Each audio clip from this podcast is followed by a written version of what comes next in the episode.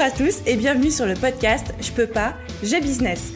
Je suis Aline, coach business chez The Boost et chaque semaine, avec ce podcast, je vous donne les stratégies, les conseils, les astuces et surtout l'énergie pour booster votre business et accélérer vos résultats. Alors mettez-vous à votre aise, installez-vous confortablement et c'est parti pour l'épisode du jour. Hello tout le monde et bienvenue dans ce nouvel épisode de podcast. Nous sommes à l'épisode numéro 80, plus que 20 épisodes et on en aura 100. Je sais pas ce que je vais faire aux 100 épisodes, mais ça va être trop cool. Cet épisode de podcast va sortir le lundi 31 août 2020. Donc on est juste avant la rentrée, voire même la rentrée vient d'avoir lieu pour certains d'entre vous, pour certaines classes, pour certaines catégories et certaines professions. Du coup, si vous avez envie de profiter de cette période pour remettre un petit peu votre business à plat, pour pouvoir le préparer pour les 4 derniers mois de l'année 2020 et le début de l'année 2021, j'ai créé mon petit cahier de vacances slash workbook slash plan d'action avec 5 exercices ultra simples, ultra concrets pour vous aider justement à faire un gros point sur votre business et à le préparer pour la rentrée. Ce workbook est gratuit bien évidemment et je vous mettrai le lien tout de suite dans la description de ce podcast ou alors si vous êtes actuellement sur mon site, vous avez le formulaire d'inscription dans l'article de blog qui correspond à ce podcast. Donc voilà, ça c'est pour les bonnes nouvelles pour vous aider à commencer l'année en, j'allais dire en trompette, mais c'est en fanfare plutôt. Et aujourd'hui, dans l'épisode de podcast du jour, on va parler de mon top 6 des erreurs que j'ai faites en business à la fois quand j'étais freelance et à la fois maintenant que je suis 100% à mon compte en tant que coach business parce que c'est un petit peu deux métiers différents mais il y a vraiment des erreurs communes donc je suis allée piocher un petit peu à droite à gauche. Je pense que c'est très important quand on est entrepreneur et encore plus quand on est coach et qu'on coach d'autres entrepreneurs de ne pas parler que de ce qui va bien et que de ce qu'il faut faire mais aussi de savoir partager ses erreurs, partager ses expériences pour que on puisse nous, s'inspirer des erreurs des autres pour potentiellement ne pas les faire. Parce que croyez-moi, j'ai pas envie que vous fassiez euh, les mêmes conneries que moi. Ça, c'est clair. Cependant, quand j'ai commencé à préparer ce podcast, c'est pas que je me suis retrouvée un petit peu embêtée, mais je me suis vraiment questionnée sur quelles étaient les erreurs que j'avais faites et comment je pouvais vous les présenter. En fait, je vais vous expliquer le fond de ma pensée. J'ai fait des conneries, j'ai fait des bêtises, c'est clair dans mon business, euh, autant quand j'étais freelance que autant que maintenant, j'en fais tous les jours, c'est parfaitement normal, c'est humain.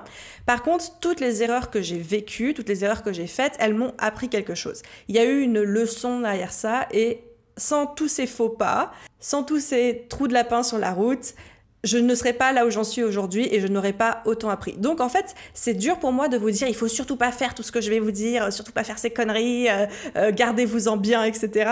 Parce que je sais que, encore une fois, si j'ai les résultats que j'ai aujourd'hui, c'est aussi grâce à mes erreurs. Et donc ça, c'est un vrai apprentissage pour moi que j'avais envie de partager avec vous.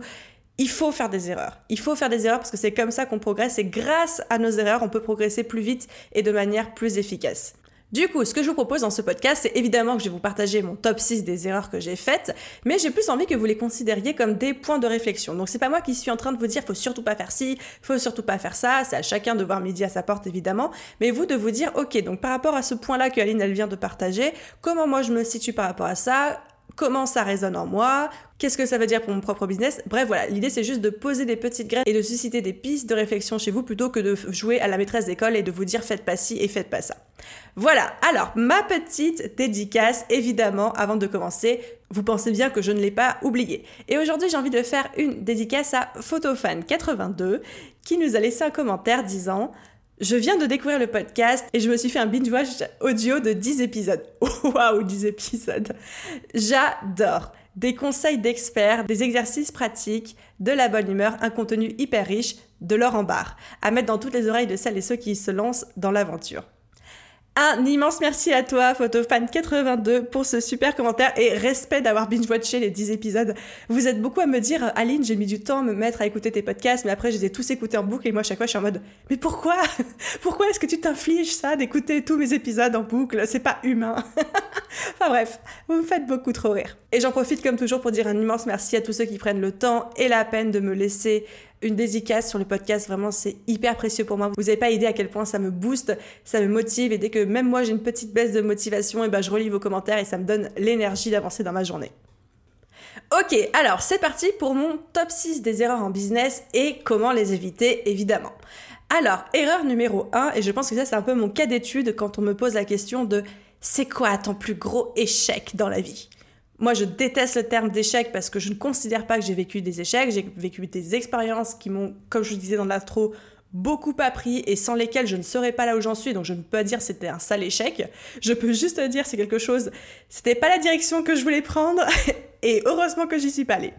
Bref, donc le cas d'étude numéro 1 dont je parle relativement souvent d'ailleurs, c'est ce que j'appelle le cas PixelBiz. Donc PixelBiz, pour ceux qui ont rejoint le podcast il n'y a pas très longtemps, qui n'ont pas écouté les anciens épisodes ou qui ne me connaissent pas beaucoup, désolé pour ceux qui connaissent, vous êtes autorisés à faire autre chose pendant que je raconte l'histoire.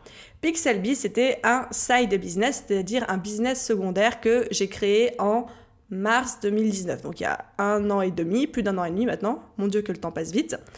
Et c'était un business qui euh, monétisait en fait mes compétences en retouche photo. Avant, j'étais retoucheuse photo en freelance et quand j'ai créé BeBoost, je me suis dit bah, je vais pouvoir aussi créer un business qui monétise mes compétences en retouche photo où je vais créer des formations en ligne pour aider les entrepreneuses à euh, créer à retoucher leurs propres photos, à faire leurs propres visuels, leurs propres pistes de vue, etc. Et c'était un super projet. Je l'avais documenté avec toute une série de vidéos YouTube sur comment je crée le business de A à Z. J'avais lancé le blog, j'avais dépensé de l'argent, euh, je, rédigeais des articles, je créais des vidéos et des tutos. Enfin bref, je faisais tout bien, tout nickel. Et euh, j'étais arrivée à la phase où j'allais créer la première formation. Mais tout le monde était au taquet. J'avais même des gens qui m'ont dit oui, moi j'achète la formation dès qu'elle est sortie, c'est trop cool, c'est trop bien. Enfin voilà, tout ça, tout ça, tout ça. Et au moment de créer la formation, donc là, j'avais fait les choses en grand. J'étais partie m'isoler euh, pendant un mois entier à l'étranger, dans un super euh, appartement, en me disant je vais être au calme, je vais enregistrer ma formation tranquillou, ça va être top. Et en fait, j'ai jamais pu enregistrer cette formation. J'ai jamais pu enregistrer la formation. Pourquoi? Parce que ça me faisait chier. Mais ça me faisait chier de trucs de malade je n'avais pas envie de créer cette formation. Même si je savais que ça allait se vendre, même si je savais qu'il y avait du besoin, je n'avais pas envie. Et du coup, j'y allais à reculons et le matin, j'arrivais pas à m'y mettre et je procrastinais de malade et j'étais malheureuse comme les pierres. Et c'est ça, en fait, la grosse erreur que j'ai faite avec le projet PixelBiz, c'est que je n'ai pas pris en compte les trois données nécessaires avant de lancer un business ou un business secondaire. Et ces trois données, ces trois cases que vous devez impérativement cocher avant de vous lancer. Case numéro 1, la demande. Est-ce qu'il y a de la demande sur le marché? Est-ce qu'il y a des gens qui ont besoin de ce que vous faites? Parce que si la réponse est non, ça s'appelle un hobby, mais ça s'appelle pas forcément un business. La case numéro 2, c'est la compétence. Est-ce que j'ai les compétences pour vendre ce que j'ai envie de vendre? Alors évidemment, je ne vous demande pas d'être un expert total dans votre domaine, mais est-ce que vous avez au moins les compétences d'aider les gens ou de délivrer le produit, le service qui, qui va pouvoir répondre à leurs demandes et le faire de manière correcte? Donc ça, c'est la deuxième case. Et la troisième case, c'est la case passion. Est-ce que je suis passionnée par ce projet au point de vouloir y passer mes journées, mes nuits, de m'y investir à fond? Est-ce que je suis passionnée au point de tenir le coup et de rester motivée même dans les périodes les plus démoralisantes? Bref, la demande, la compétence et la passion, pour moi, c'est les trois cases qu'on doit impérativement cocher avant de démarrer un projet. Et celle qui me manquait sur Pixelbee, c'était la passion. J'avais la demande, j'avais la compétence, mais j'avais négligé tout cet aspect. Est-ce que ce truc me passionne? Est-ce que j'ai envie de m'y mettre corps et âme, comme je me mets corps et âme dans The Bee Boost? Et la réponse était non. La réponse était non parce que j'étais tellement obnubilée par The Bee Boost, j'avais tellement envie de faire The Bee Boost à fond que Pixel Bees, pour moi, c'était un bâton dans mes roues. Mais vous voyez bien qu'il y a un problème à partir du moment où, on crée un business et qu'on considère que ce business est un bâton dans nos roues, quoi. Donc, ça m'a pris du temps. Ça m'a pris beaucoup de temps, plusieurs mois, de repérer le fait que ce truc-là, ça allait pas fonctionner. Et j'ai décidé d'arrêter. Même si j'avais investi plusieurs milliers d'euros dans ce projet pour accélérer le développement du site internet, j'avais fait appel à une rédactrice pour me rédiger des articles bien optimisés, enfin, j'avais investi dans ce projet. Mais j'ai décidé d'arrêter les frais et de me reconcentrer à 100% sur The Boost qui cochait plus qu'allègrement la case passion qui me faisait cruellement défaut chez Pixelbiz. Là où j'ai fait une vraie erreur, c'est qu'il m'a fallu des mois. Il m'a fallu des mois pour tirer un trait définitif sur Pixelbiz. C'est-à-dire que même quand j'ai dit bon bah je vais mettre ça en pause et je reprendrai ça plus tard, même là il m'a fallu encore six mois, c'est-à-dire jusqu'à la fin de l'année 2019 pour me dire non, Aline, arrête, supprime le site, supprime ton hébergement, supprime les frais, supprime tes abonnements, euh, arrête, arrête, ça ne sert à rien. Et la question hyper puissante qui m'a vraiment aidé à euh, tirer un trait sur Pixelbiz, c'est que je me suis posée en face à face avec moi-même et que je me suis dit, bon, Aline, clairement ce projet-là est en stand-by, il faut faire quelque chose. Moi j'étais en mode, oui c'est vrai Aline, il faut faire quelque chose. Et là je me suis dit, Aline, est-ce que dans trois ans, tu te vois encore gérer ce projet avec passion? Et là, révélation, je me suis dit, bah non, dans trois ans, ce truc-là, où il n'existe plus, où il est en complet automatique, mais jamais de ma vie, il occupe encore de la place dans mon emploi du temps. Et là, ça a été une révélation pour moi. Je me suis dit, mais attends, si dès aujourd'hui, tu sais que dans trois ans, ce qui n'est pas dans si longtemps que ça, tu sais que ce projet t'en veut plus, bah arrête-le tout de suite, arrête les frais. Tu vas pas t'imposer d'avancer sur un truc dont t'as pas envie en fait à long terme. Et du coup, j'ai décidé de tirer, un trait, j'ai supprimé absolument tout Pixelbiz et je suis passée à autre chose. Et j'ai jamais regardé en arrière une seule fois depuis que j'ai mis ces actions en place. Je ne l'ai jamais regretté une seule fois. Donc, première leçon à retenir de ça, c'est que déjà, quand votre projet ne coche pas demande, compétences et passion, c'est risqué de s'y impliquer. La deuxième chose, c'est que quand un projet, ça devient dur, ça devient lourd à gérer, posez-vous la question, est-ce que dans trois ans, je me vois encore faire ce truc-là? Si la réponse est non, bah là peut-être qu'il y a quelque chose à faire, peut-être que vous n'êtes pas sur la bonne voie. Si la réponse est oui, c'est parce que ok, vous êtes dans une période compliquée, mais si dans trois ans vous vous voyez toujours avec ce projet-là, alors il faut s'accrocher. Ça c'était pour la première erreur. Erreur numéro 2, accepter des projets quand je ne le sentais pas, entre guillemets. Ça, c'est une erreur que j'ai beaucoup faite quand j'étais en freelance. Des fois, il y avait des clients qui venaient me voir ou on me proposait des projets et il y avait quelque chose qui me titillait mon intuition et je me disais, hmm, je le sens pas ce truc-là, je ne sens pas les compétences ou alors je ne sens pas ce client. Et plusieurs fois, plusieurs fois, je me suis dit, mais non, Aline, arrête, t'es parano, tu peux le faire, ou alors arrête, t'es parano, il est sympa, c'est juste le premier contact qui est un peu froid ou un peu bizarre. Et donc, j'y suis allée.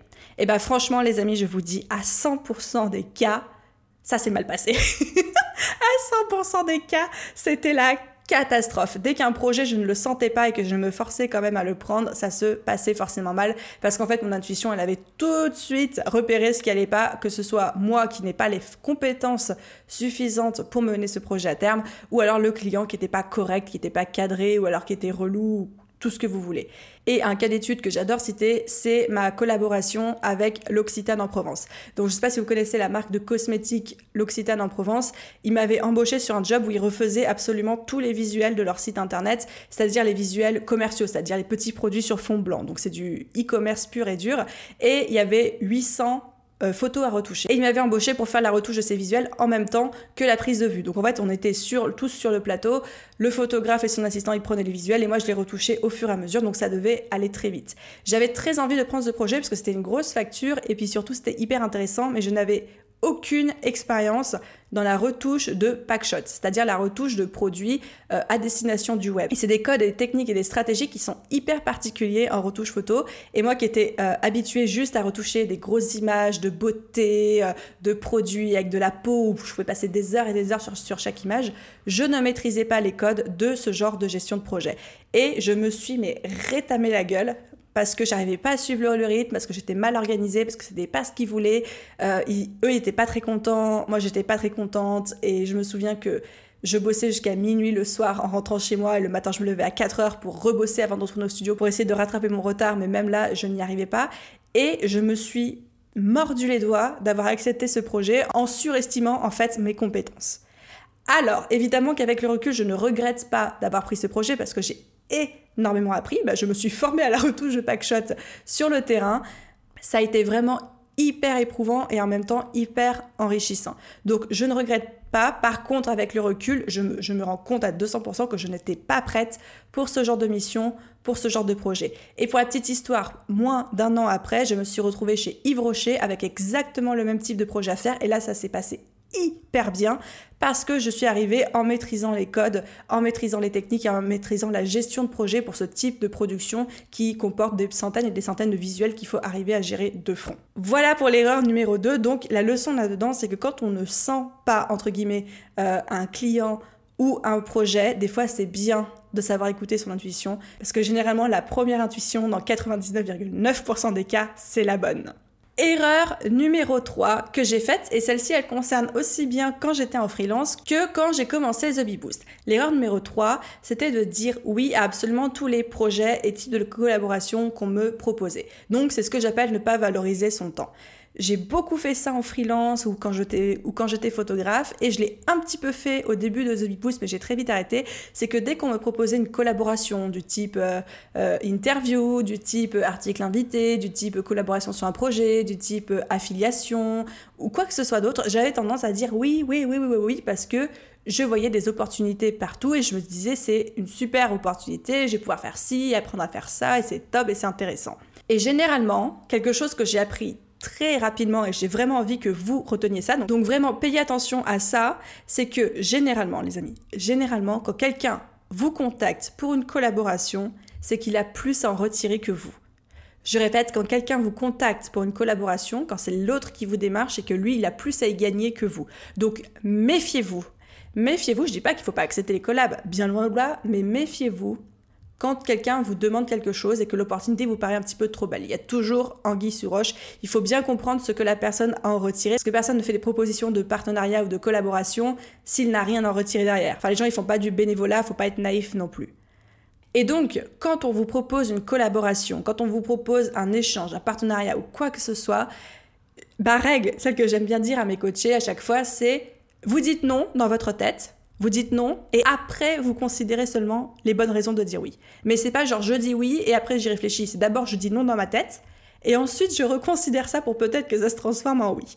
Donc ça je l'applique beaucoup aujourd'hui parce que justement avant j'avais tendance à dire oui à tout et à tout le monde et même si ça donnait lieu à de parfois de beaux échanges. J'ai vraiment eu l'impression de m'éparpiller de partout, de perdre mon temps avec des collaborations qui des fois ne me rapportaient rien. Parce que quand on est en business, je suis désolée, mais une collaboration, il faut que ce soit gagnant-gagnant. S'il y a qu'un seul côté qui est gagnant, c'est pas une collaboration, c'est du bénévolat. On est bien d'accord. Et donc, qu'est-ce que j'ai fait pour arrêter ça? Parce qu'aujourd'hui, j'ai complètement arrêté ce genre de truc. C'est que, un, j'applique la fameuse règle de me dire, dès qu'on me propose une collaboration, un partenariat, mon premier réflexe, c'est de dire non et ensuite potentiellement de reconsidérer en oui si vraiment c'est quelque chose que j'ai envie de faire, qui me plaît ou que je vois que c'est une super opportunité aussi pour mon business. Mais surtout, c'est de me dire, je vais valoriser mon temps au maximum. Mon temps est hyper précieux. Votre temps est hyper précieux et il mérite vraiment que vous le valorisiez à 200%. Moi, j'applique dans mon propre business ce que j'appelle ce que j'appelle la politique Apple. C'est-à-dire que je veux bien donner des interviews, je veux bien faire des podcasts et tout. Moi, je veux bien aller chez les autres, mais il y a très peu de gens qui, qui viennent chez moi et il y a très peu de partenariats et de collaborations qui rentrent chez moi.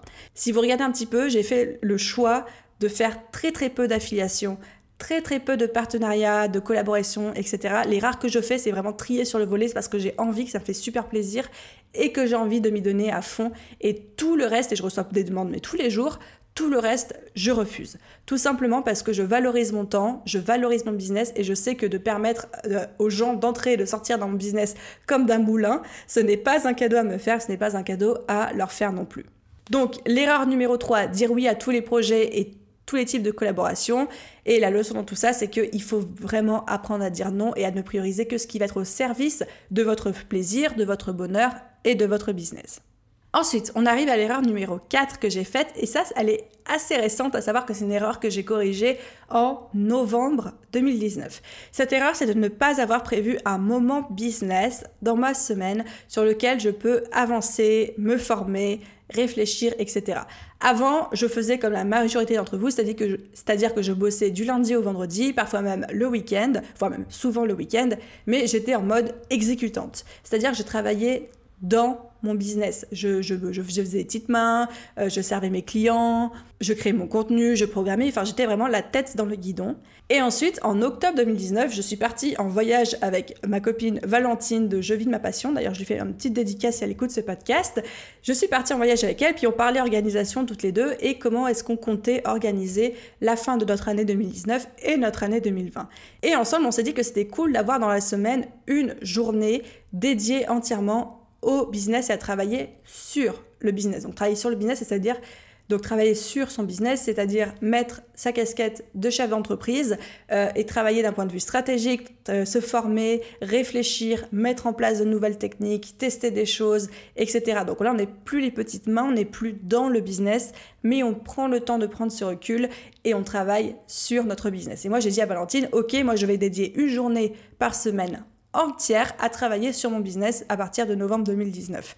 Ça m'a fait très très très très très très très peur comme décision parce que je me disais mais ça fait un jour de travail en moins, est-ce qu'il n'y a pas un manque à gagner au niveau des sous, etc. Mais après je me suis dit bah écoute, teste et tu verras bien. Et franchement les amis, meilleure décision de ma vie. Jamais mon chiffre d'affaires n'a autant décollé et jamais mon business n'a autant décollé que depuis que je lui consacre une journée entière chaque semaine. Donc c'est le mardi pour ceux qui se posent la question.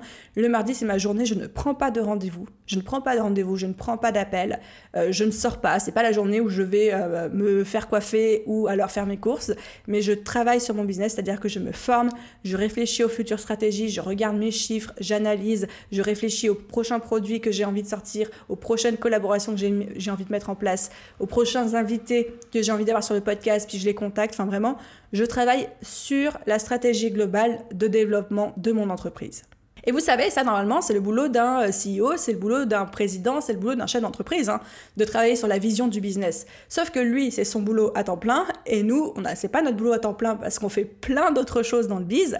Donc évidemment, on peut pas y passer nos journées, mais c'est important de se bloquer un moment dans la semaine pour le faire. Et j'ai envie de dire, même si à votre échelle, vous n'avez pas la possibilité de vous débloquer une demi-journée, parce que généralement, je recommande une demi-journée, ça peut être deux heures ça être deux heures le dimanche matin qui sont immuables, intouchables, sur lesquelles vous travaillez à fond sur votre business. Mais deux heures par semaine pour prendre le recul qui parfois nous fait cruellement défaut pour analyser la situation et voir où est-ce qu'on veut euh, s'en aller, c'est hyper précieux. Et encore une fois, mon business ne s'est jamais développé aussi vite que depuis que j'ai instauré cette journée, même si c'est contre-intuitif de se dire je vais arrêter de travailler toute une journée et je vais arrêter de prendre des clients et je vais prendre moins de clients pour me concentrer sur l'évolution de mon business. Et bien, mon chiffre d'affaires ne ment pas et il a explosé depuis que j'ai mis cette habitude en place. On arrive à présent à l'erreur numéro 5. Alors, celle-ci, c'est pas vraiment une erreur. Je considère avec le recul que ça a été une erreur dans mon business. Mais clairement, ça ne veut pas dire que si vous le faites, c'est pas bien, parce qu'il y a des gens qui recommandent de faire ça, il y a des gens qui recommandent de ne pas faire ça, donc là, c'est à l'appréciation de chacun. Mais je me suis dit que c'était quand même intéressant de le partager avec vous. Cette entre guillemets erreur, ça a été de commencer par vendre dans mon business des petites formations, donc Pinterest, l'organisation, le blogging, etc., au lieu de vendre directement du coaching et des accompagnements beaucoup plus chers. Je m'explique. Dans mon business, j'ai commencé par vendre des petites formations euh, à peu près 3-4 mois après avoir lancé The Bee Boost, donc j'étais encore freelance à ce moment-là. Et ensuite, euh, quelques mois après, j'ai décidé de passer à temps plein et de vendre mes coachings. Et avec le recul, j'ai vraiment la sensation que je n'aurais pas dû faire comme ça, mais que j'aurais dû directement commencer par vendre du coaching. Pourquoi?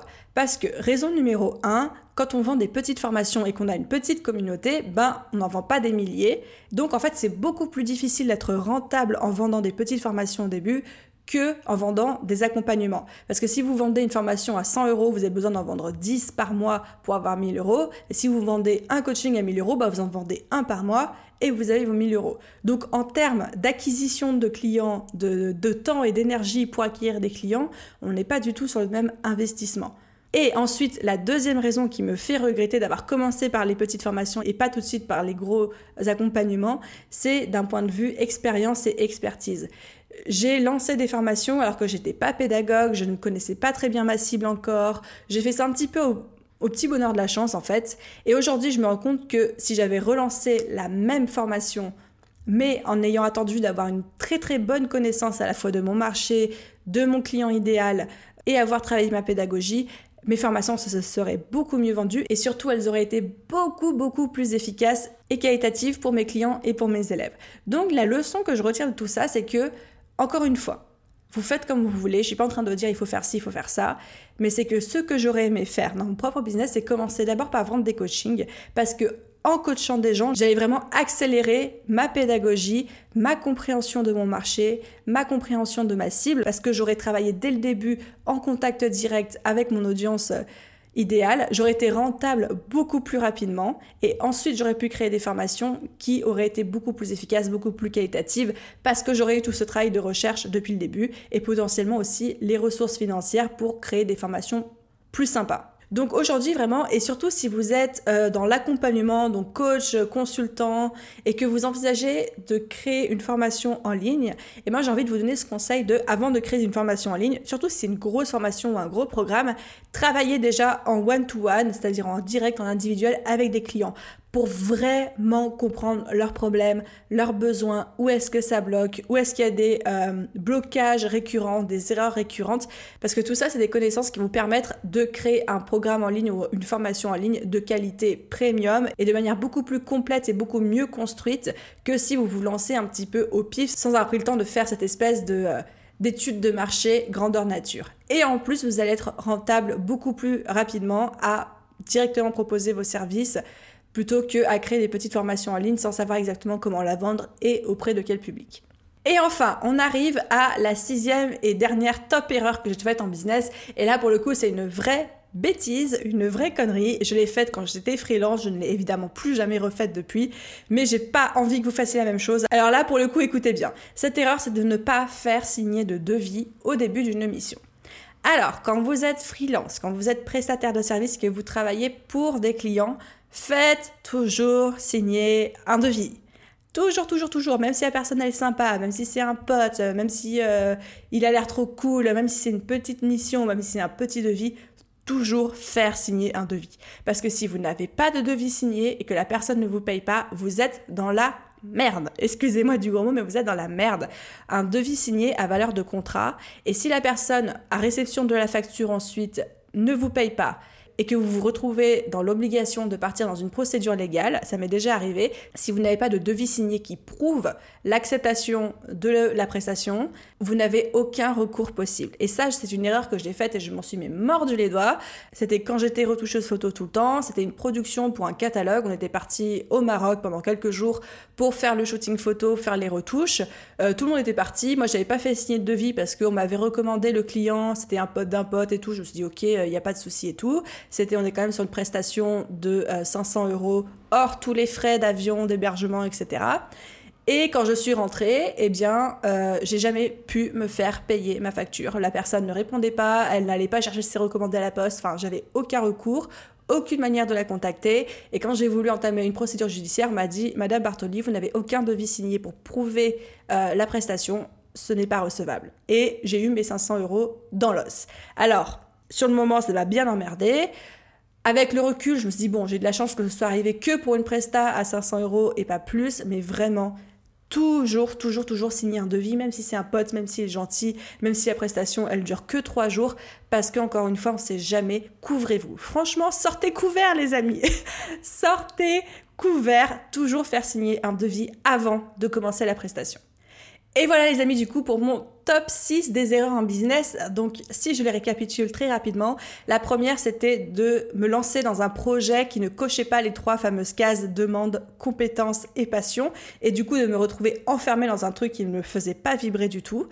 La deuxième erreur c'était d'accepter des projets quand je ne le sentais pas alors qu'en fait j'aurais dû juste écouter mon intuition et passer mon chemin. Ma troisième erreur, c'était de dire oui à tous les projets et tous les types de collaboration et de ne pas valoriser mon temps et donc de me retrouver dans des situations, en fait, je regrettais clairement et puis je me retrouvais emprisonnée encore une fois de quelque chose que je n'avais pas envie de faire. La quatrième erreur, c'est de ne pas avoir prévu un moment business pour avancer, me former, réfléchir à mes objectifs chaque semaine, même si c'est que deux heures. Ma cinquième erreur, et mais là qui m'est très propre encore une fois, c'était d'avoir commencé par vendre des petites formations plutôt que de vendre directement mes accompagnements en coaching pour pouvoir ensuite euh, vendre des petites formations et pas l'inverse. Et la sixième et dernière erreur, c'était de ne pas faire signer de devis avant une prestation et du coup de ne pas arriver à me faire payer ma facture ensuite. Voilà, j'espère que toutes ces erreurs slash pistes de réflexion vont pouvoir vous aider vous aussi à vous poser les bonnes questions dans votre business et peut-être à rectifier deux trois petites choses. Merci d'avoir écouté cet épisode jusqu'au bout, j'espère qu'il vous a plu. Alors, si vous avez envie d'encourager le podcast ou même tout simplement de me faire un feedback sur vous les erreurs que vous avez commises dans votre business, n'hésitez pas à laisser une note au podcast et un commentaire si votre plateforme d'écoute vous le permet. Entre parenthèses, pour tous ceux qui m'en ont fait la demande, si vous avez envie de me faire un feedback sur le podcast, mais que votre plateforme d'écoute ne vous permet pas de le faire, vous pouvez m'envoyer directement un mail via le formulaire de contact sur mon site. Je les lis tous, je réponds à tout le monde et c'est toujours un plaisir de vous lire. Je suis trop contente d'avoir partagé tout ça avec vous. Je vous souhaite une merveilleuse journée, soirée, après-midi, nuit, où que vous soyez et où que vous écoutez cet épisode. Et je vous dis à très vite dans le prochain épisode de podcast. Bye bye